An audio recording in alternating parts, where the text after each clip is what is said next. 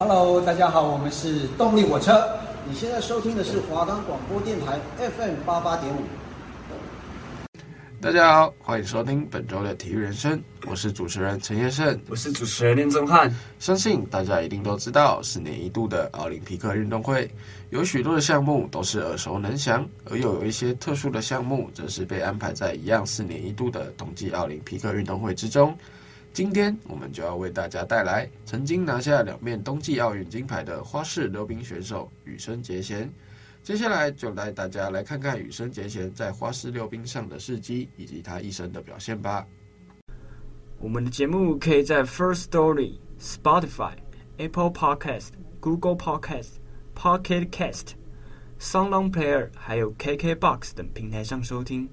搜寻华冈电台就可以听到我们的节目喽。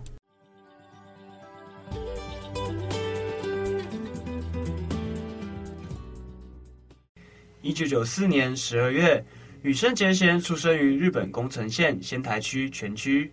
四岁时受姐姐纱铃影响，开始接触滑冰。在二零零四到零五年赛季，他第一次参加全国性比赛——日本初级花式滑冰锦标赛 B 组，获得金牌。之后，家乡的仙台滑冰场由于财政困难而关闭，导致羽生大量减少训练时间，影响实力。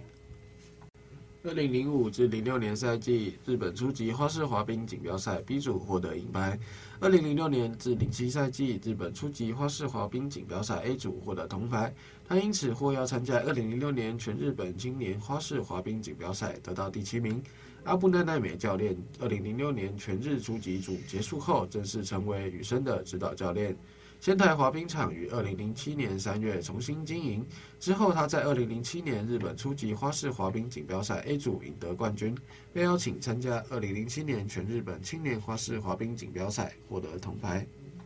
羽生结弦于二零零八年转入青少年组，在二零零八年国际滑冰总会青少年花式滑冰大奖赛，在短曲项目排名第六名，在长曲项目排名第四名，总和第五名。在国际滑冰总会青少年花式滑冰大奖赛结束后，他在二零零八年全日本青少年花式滑冰锦标赛短曲目项目以五十七点二五分排名第四名，在长曲项目以一百二十四点九二分排名首位，总和一百八十二点十七分拿到金牌，并获得二零零九年世界青年花式滑冰锦标赛参赛资格。二零零八年首次参加全日本花式滑冰锦标赛，排名第八名。二零零九年二月，在世界滑冰青少年锦标赛短曲目以五十八点十八分排名第十一名，在长曲目以一百零三点五九分排在第十三名，总和一百六十一点七七分排名第十二名。在二零零九年至二零一零年赛季，羽生结弦赢得国际滑冰总会青少年花式滑冰大奖赛，获得国际滑冰总会花式滑冰大奖赛的总决赛资格。在二零零九年日本青少年花样滑冰锦标赛短曲项目中排名第一，长曲项目排名第二，总成绩第一，再次拿到金牌，并获得二零一零年世界青少年锦标赛的参赛资格。他在二零零九年国际华联青少年大奖赛总决赛获得金牌，并打破个人最佳成绩。之后，他在二零零九年全日本滑冰锦标赛排名第六位。二零一零年世界青年锦标赛，他在短曲项目排名第三名，长曲项目排名首位，以个人最佳成绩两百一十六点一零分，成为日本第四位男子世界青少年冠军。羽生结弦于二零一零至二零一一年赛季升至成人组。他于二零一零年到二零一一年国际滑联大奖赛系列参加二零一零年国际滑冰联盟花式滑冰大奖赛日本站和二零一零年的俄罗斯站。羽生结弦于成人组首战二零一零年国际滑冰联盟花式滑冰大奖赛日本站短曲目项目，以六十九点三一分排名第五名。在长曲项目中首次完成后外点冰四周跳，以一百三十八点四十一分排在第四名，总和两百零七点七二分排在第四名。在国际滑冰联盟花式滑冰大奖赛俄罗斯站获得第七名。在二零一零至一一年的日本花式滑冰锦标赛中，羽生结弦短曲目排在第二名，但在长曲目表现不佳，最终获得第四名，获得二零一一年四大洲花式滑冰锦标赛的参赛资格，最终赢得银牌，创下个人最佳成绩。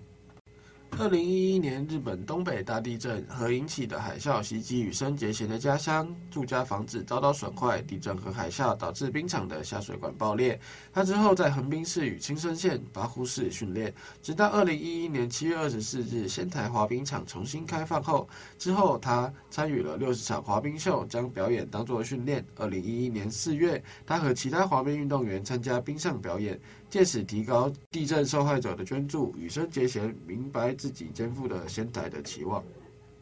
二零一一年到一二年赛季，羽生结弦在内博霍恩杯国际花式滑冰赛获得金牌。他同时在短曲项目和长曲项目夺得第一名，总成绩为两百二十六点二六分。二零一一到一二年系列大奖赛，他参加国际滑冰联盟花式滑冰大奖赛中国站和俄罗斯站。他在中国站获得第四名，然后赢得俄罗斯站，打破个人纪录。羽生结弦因此拥有参加国际滑冰联盟花式滑冰大奖赛总决赛的资格，并获得第四名。羽生结弦在二零一一到一二零一二年日本花样滑冰锦标赛赢得铜牌，得以入选二零一二年世界花样滑冰锦标赛日本代表队。羽生结弦在世界花样滑冰锦标赛短曲目排名第七名，但在长曲排名第二名，总成绩以两百五十一点零六分赢得铜牌。金牌得主为加拿大的陈伟祥，银牌为得主为高桥大辅。二零一二年四月，羽生结弦移训加拿大多伦多，更换教练为布莱恩奥瑟。根据报道，他将会时常前往多伦多，继续在仙台就读高中。羽生结弦移训加拿大后，增加冰上训练时间为每天三至四个小时。他的自传《苍之眼》于二零一二年四月在日本发表，并将所有版税捐给千台滑冰场。二零一二年十二月二十三日，羽生结弦宣布将从隔年四月进入早稻田大学人间科学部人间情报科学科。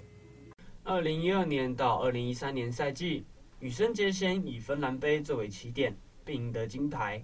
他在长曲项目完成。后内四周跳，后外点冰四周跳，在国际滑冰联盟花式滑冰大奖赛美国站的短曲项目中滑出九十五点零七分，第一次打破世界纪录，最终获得银牌。在日本站中，短曲项目再次刷新新的世界纪录，拿下九十五点三二分，并赢得金牌。羽生结弦在索契参加国际滑冰联盟花式滑冰大奖赛总决赛，并获得亚军。二零一三年一月，羽生结弦在二零一三年日本花式滑冰锦标赛短曲项目获得首位，在长曲项目获得第二名，以总成绩两百六十一点零三赢取生涯首个日本花式滑冰锦标赛的冠军。他在二零一三年四大洲花式滑冰锦标赛短曲项目获得首位，在长曲项目获得第三名，最终获得银牌。羽生结弦在二零一三年世界花式滑冰锦标赛短曲项目获得第九名。在长曲项目获得第三名，总和为第四名。延续上个赛季，羽生结弦再度以芬兰杯作为起点，并成功卫冕金牌。随后又分别于国际滑冰联盟花式滑冰大奖赛加拿大站与法国站获得银牌。在福冈国际滑冰联盟花式滑冰大奖赛总决赛，羽生结弦以九十九点八四分刷新短曲目世界纪录，最终夺得金牌。二零一三年十二月，羽生结弦赢取第二个日本花式滑冰锦标赛冠军，并且在短曲首次打破一百分，为一百零三点十分，但不列入正式比赛成绩内。随后参加二零一四索契冬季奥运会和世界花式滑冰锦标赛日本代表队。羽生结弦在二零一四年索契冬季奥运会参加团体赛与个人赛。并与男子单人滑短曲项目以一百零一点四五分打破自己保持的世界纪录。他是唯一一个在正式短曲项目中得分超过一百分的选手。之后于长曲项目获得一百七十八点六四分，顺利赢得日本首枚男子花式滑冰奥运金牌，以十九岁六十五天成为仅次于一九四八年冠军迪克巴顿史上第二年轻的男子花式滑冰奥运金牌选手。同时是一九九八年伊利亚库里克夺冠以来首次参加奥运会就夺金的男单选手。在二零一四年三月二十四日至三十日，在日本崎玉市埼玉超级体育馆举行的二零一四年世界花式滑冰锦标赛中，羽生结弦在短曲项目因失误仅获得九十一点二四分，名列第三的情况下，于长曲项目滑出一百九十一点三五的高分，成功逆转夺冠。羽生在此比赛中两百八十二点五九的总得分，仅超出第二名的町田树零点三三分。此次比赛也成为自二零零四到二零零五赛季启用现行的判分规则以来，世锦赛男子单人滑冰比赛冠亚军比分差距最小的一次。在二零一三至二零一四年赛季中，羽生结弦夺得了国际滑冰总会花式滑冰大奖赛、冬季奥林匹克运动会和世界花式滑冰锦标赛三个赛事总决赛的冠军，也成为了继二零零二年俄罗斯的阿列克谢亚古丁后，史上第二位在同一赛季实现大满贯冠军的男子选手。他也被东京运动记者俱乐部的滑冰分部以全票通过的方式评为二零一三至二零一四年赛季的最佳选手。二零一四年四月十日，羽生结弦凭借在二零一四年索契冬季奥运会短曲项目中取得历史新高的一百零一点四五分，也是人类首次超过一百分，与日本女子花滑运动员浅田真央一同获得金氏世界纪录的认证。二零一四年，羽生结弦因腰肌筋膜炎缺席两连冠的芬兰杯。敢于国际滑冰联盟花式滑冰大奖赛中国站开始自己的新赛季，在十一月七日的短曲目项目中，最后上场的他演绎了肖邦的第一号叙事曲，然后由于跳跃出现较大的失误，他未能完成预定的后外点冰四周跳，随后的连跳也只完成了第一跳，最终获得八十二点九二分，暂别第二。赛后访问中，羽生也对自己的发挥表达了不满。称自己的表现有副教练盛名。次日长曲项目赛前，羽生参加第二组选手赛前热身时，与短曲目名列第三的中国选手意外相撞，流血倒地，随后被医护人员搀扶下场。经过短暂的伤口处理后，他回到场上继续热身，并完成了之后的比赛。他的教练布莱恩·奥瑟事后接受采访时称，意外发生之后，羽生结弦的神志一度不太清晰，但在醒过来之后，他明确表示要继续参加比赛。在比赛中，羽生结弦摔倒了五次，最终获得一百五十四点六零分，以总分两百三十七点五五分夺得亚军。在得知最终得分后，捂脸痛哭，随后被扶下场接受护理。次日直接返回日本接受更详尽的检查。而缺席颁奖仪式与表演华。大赛组委会称两人的伤情均无大碍。赛后，中日两国网民均对此次碰撞事件展开了激烈讨论。有日本网民对大赛现场的医疗人员配置以及国际滑联关于选手热身的有关规定提出质疑。在二零一五年十一月二十七日，国际滑冰总会花式滑冰大奖赛日本站。长野举办的 NHK 杯中，羽生结弦大胆改变短曲项目构成，在短曲项目中加入两个四周跳，挑战新难度，并漂亮的完成挑战。短曲项目中，他再以一百零六点三三的高分打破自己在索契冬季运动会上创造的短曲项目纪录。而在次日十一月二十八日的长节目比赛中，他高水准的完成了每一个跳跃，并展现了完美的演技。征服了所有的观众和评委，获得了不可思议的两百一十六点零七的长曲项目高分，将原本由陈伟群保持的纪录提高了十九点三二分，总分也将世界男子花滑带入了三百分的时代，以三百二十二点四零的总分打破了原本陈伟群保持的纪录，并大幅提高了二十七点十三分，这是载入花滑历史的一天。二零一五年十二月十日，国际滑冰总会花式滑冰大奖赛总决赛再次在巴塞隆纳举行。羽生以总成绩第二的身份进入决赛。首日的短曲项目，在其他选手失误不断的情况下，羽生结弦再次一场完美的惊人表现，打破了两个星期前刚刚由自己创造的短曲项目世界纪录。短曲项目中，他的后外点冰四周跳连跳。后内四周跳均获得了满分的动作执行分，其他所有跳跃旋转步伐也都获得了高分，技术分达到了六十一点八一。而对节目的演绎、复杂的步伐编排、完美的艺术表现也得到了裁判的肯定，内容分达到了四十九点一四分，总分一百一十点九五分，超过自己创作的原世界纪录四点六二分。以短曲项目第一的身份进入到第三天的长曲项目比赛。二零一七年的世界花式滑冰锦标赛于三月二十九日至四月二日在芬兰的赫尔辛基举行。在首日的短曲项目比赛中，羽生结弦出色的完成了后外结环四周跳和后半的阿克塞尔三周跳。但是在后内四周连跳的时候，由于落冰扶腿触冰，被裁判认定连跳无效，并且由于在开场时准备时间超过三十秒而违规而扣去一分。在其他选手都发挥较为稳定的情况下，以九十八点三九分排名第五名，不利位置进入四月一日的长曲项目比赛。在长曲项目最后一组第一个出场的不利签位下，羽生结弦顶住压力，呈现一场完美无瑕的伟大表演。所有的节目要素和动作均毫无瑕疵，在裁判较为保守的打分下，依然打破了自己保持的长曲项目最高分纪录。获得两百二十三点二零的成绩，并依靠长曲项目的高分总分大逆转，最终继二零一四年之后第二次获得世界花式滑冰锦标赛的冠军。二零一七年九月二十一日至九月二十三日，羽生继续将加拿大秋季国际经典赛作为首场热身赛，但是在赛前一周，由于右膝前有不适的疼痛感，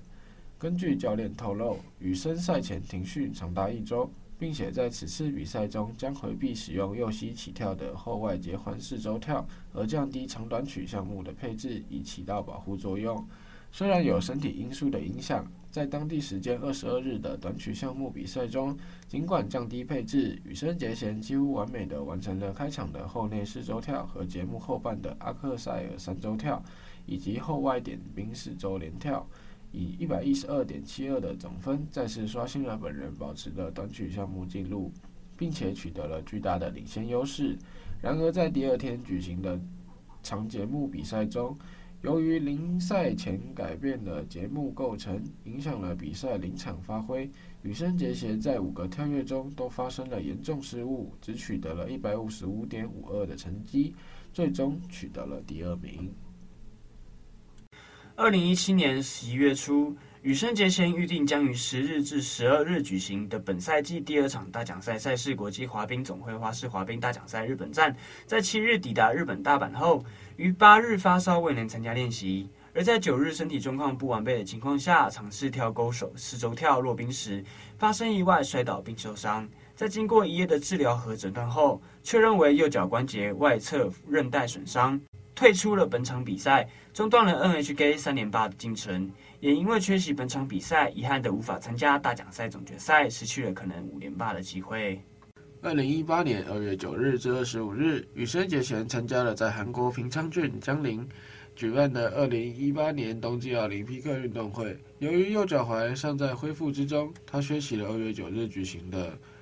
团体赛于二月十一日抵达江陵，参加二月十六日、十七日的男子个人赛。在首日的短曲项目中，他完美的完成了后内四周跳、阿克塞尔三周半跳以及后外点冰四周接三周连跳三个跳跃，得到了一百一十一点六八分，以领先第二名四分的优势进入长曲项目。在十七日举行的长曲项目中，羽生结弦根据自己的伤情设定了新的跳跃构成，并稳定发挥。开场后内四周和后外点冰四周都取得满分的执行分，虽然在后半的后外点冰四周跳以及最后的勾手三周跳中有少许失误，但整体表现气势如虹，流畅优美，瑕不掩瑜。最终赢得了两百零六点一七的高分，总成绩三百一十七点八五，领先第二名十一分之多的优势，赢得金牌，成功卫冕奥运奥运冠军。也是时隔六十六年继迪克巴顿之后，首位获得奥运两连霸的选手。赛后，国际奥委会宣布，此为冬季奥运历史上九十四年来第一千枚金牌。二零二零年二月七日至九日，羽生结弦继二零一一年、二零一三年、二零一七年之后，第十次参加了在韩国首尔举办的四大洲花式滑冰锦标赛。本次比赛中，羽生结弦为了更好地展现属于自己的花式滑冰，职业生涯首次在赛季中。发生节目变更，将短曲项目和长曲项目的曲目变换为平昌赛季的肖邦第一叙事曲和电影《阴阳师》配乐的《Semi》，并在一个月中进行了重新编曲和编舞，以全新的曲方式诠释。首日的短曲项目比赛，肖邦第一叙事曲在历时两年的磨练后，展现了更高的完成度。后面四周跳、后外点冰四周连跳和阿克塞尔三周轻松完成，所有要素完美合跃，毫无瑕疵。在裁判保守的打分下，依然获得了一百一十一点八二的高分，再次刷新本人保持的短曲项目最高分。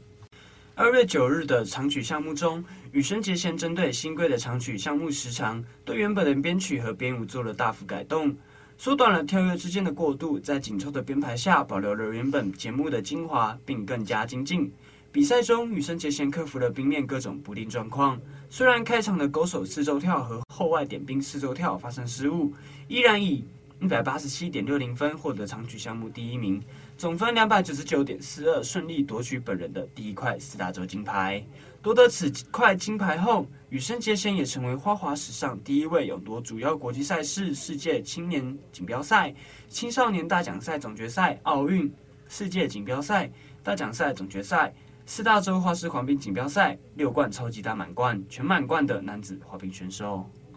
二零二二年七月十九日，羽生结弦召开新闻发布会，宣布今后的决议。表示今后将离开业余竞技赛场，转为职业花滑运动员，将不会在奥运及世界花滑锦标赛中看见羽生结弦的身影。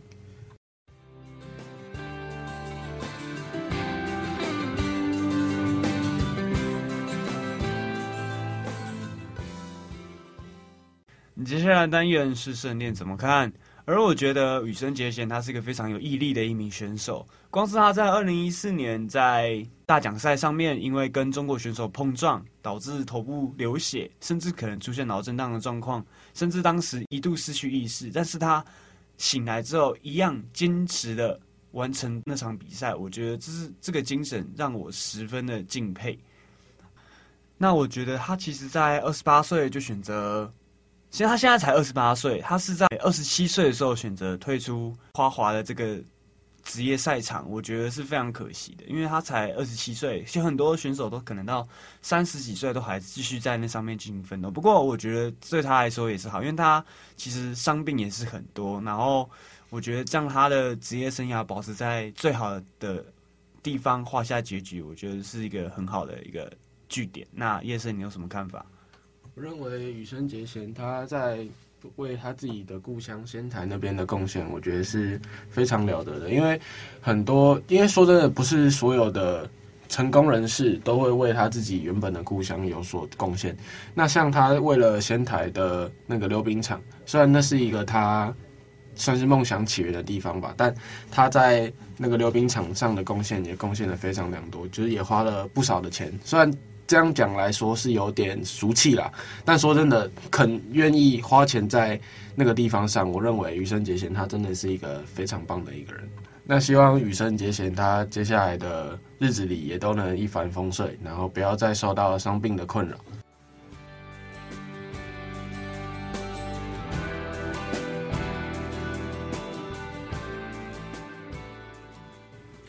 接下来的单元是体坛速报。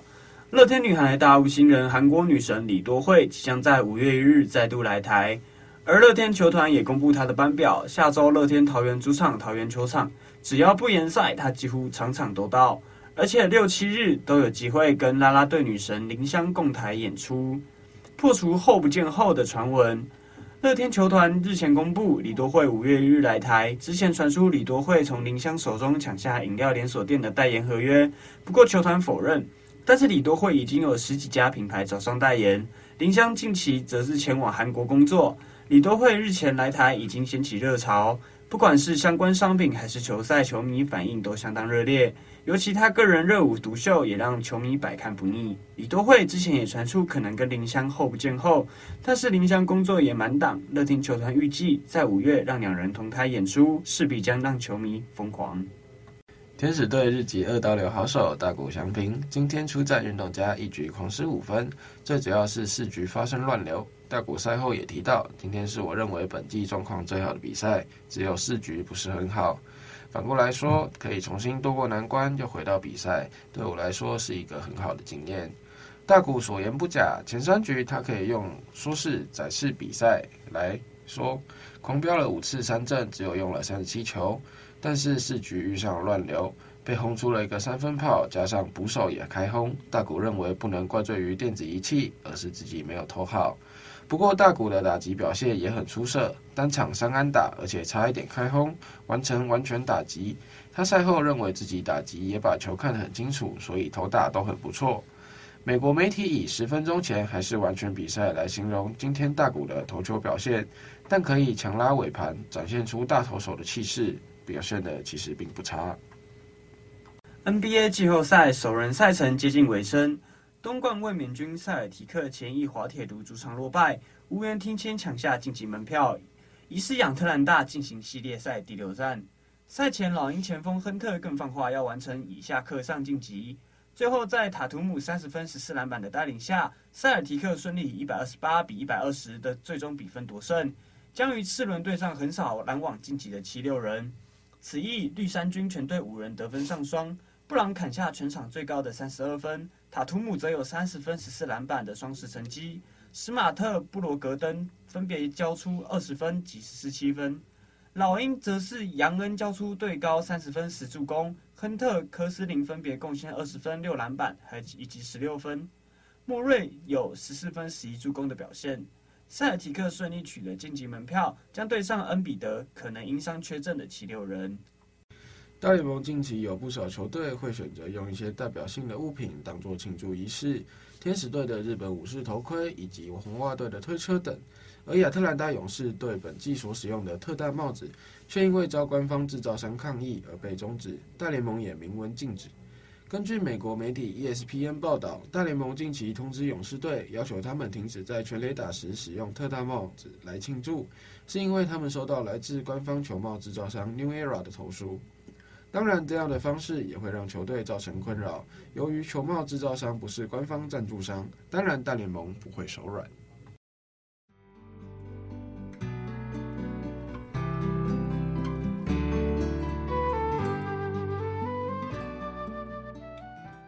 今天的节目到此结束，我是主持人陈业顺，我是主持人连宗翰，华冈广播电台 FM 八八点五，我们下次见。